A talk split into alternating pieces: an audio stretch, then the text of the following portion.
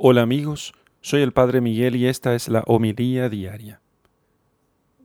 Lectura del Santo Evangelio según San Mateo capítulo 7, versículo 21 y versículos 24 al 27. En aquel tiempo, Jesús dijo a sus discípulos, No todo el que me diga, Señor, Señor, entrará en el reino de los cielos, sino el que cumpla la voluntad de mi Padre que está en los cielos. El que escucha estas palabras mías y las pone en práctica, se parece a un hombre prudente que edificó su casa sobre roca.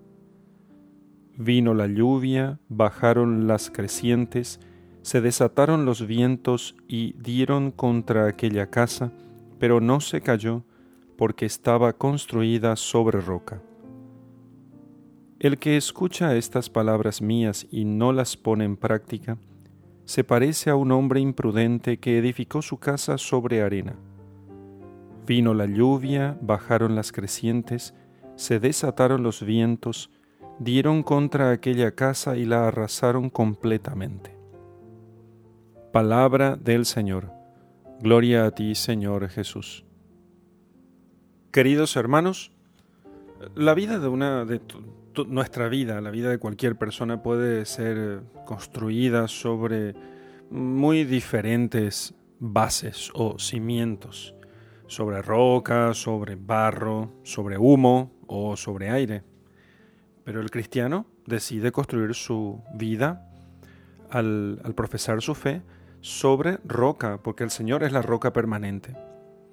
El Señor así nos habla en el Evangelio de dos casas. Una de ellas eh, quizás se quiso ahorrar unos mangos, un poco de dinero, eh, porque quiso construirla a prisa y tenerla ya hecha.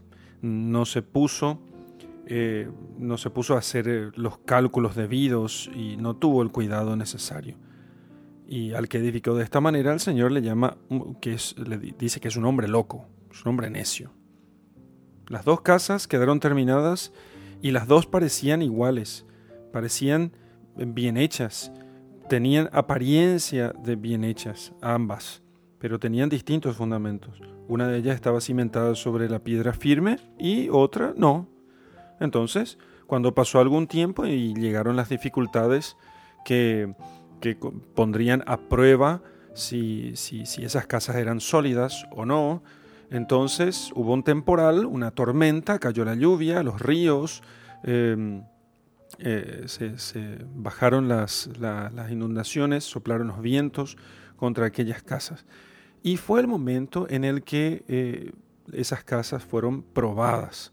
Una se mantuvo en pie, eh, firme sobre sus cimientos, y la otra se derrumbó estrepitosamente. Y grande fue el desastre. Nuestra vida solo puede estar edificada sobre Cristo mismo porque Él es nuestra única esperanza, nuestro único fundamento. Y esto quiere decir, en primer lugar, que procuramos nosotros que nuestra voluntad sea sustentada en su voluntad, en la suya.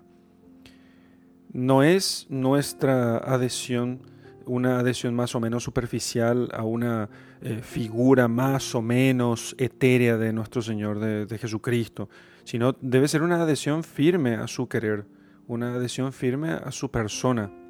Por eso dice el Señor que no todo aquel que me dice Señor, Señor, entrará en el reino de los cielos, como diciendo, no todo aquel que me llama de Señor. ¿Cuánta gente llama a Jesús? Sí, el Señor Jesús, nuestro Señor Jesucristo, o cosas parecidas. ¿Cuánta gente reconoce la realidad, la, la, existencia de Jesús y se llama cristiana?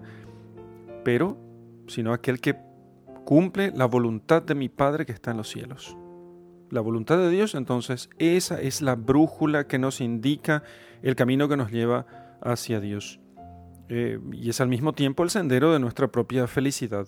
Así que cuando cumplimos nosotros lo que Dios quiere, ahí entonces eso podemos llegar a alcanzar una gran fortaleza. ¿De qué depende la fortaleza?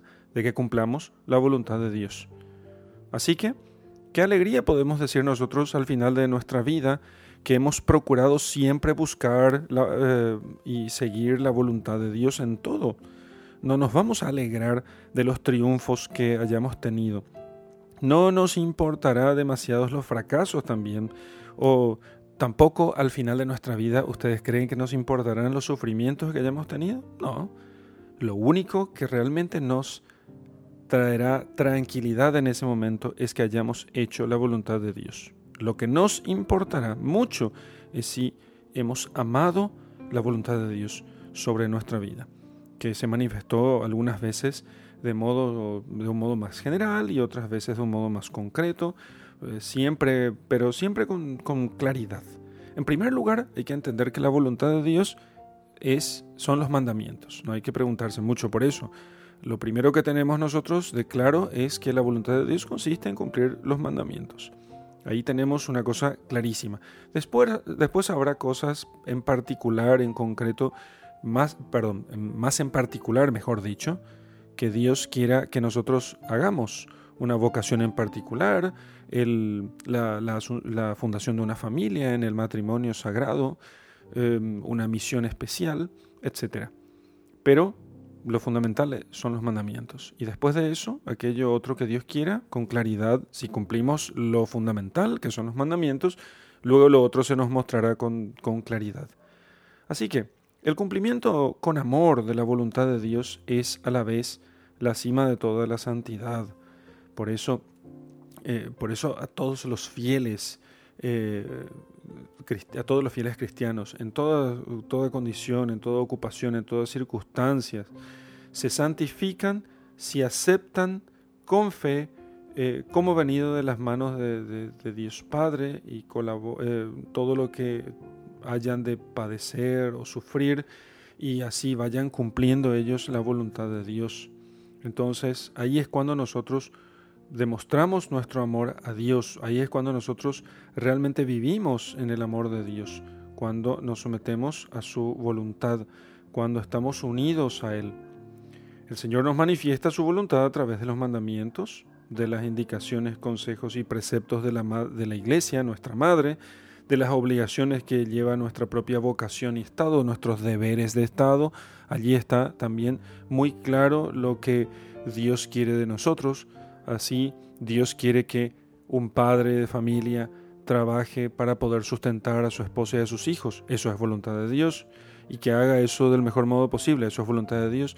Y que un eh, profesional haga bien su trabajo. Eso también es voluntad de Dios. No tiene que preguntarse mucho. Pero todo eso, unidos nosotros por la fe a Dios en todas esas cosas, hará que nosotros tengamos una casa fuerte. Así que reconocer y amar la voluntad de Dios en esos deberes nos dará fuerzas y una fuerza necesaria para hacerlo con perfección. Si nosotros no amamos la voluntad de Dios, seremos débiles en su cumplimiento pero si amamos la voluntad de Dios y queremos hacerla, entonces nos haremos fuertes para poder cumplirla.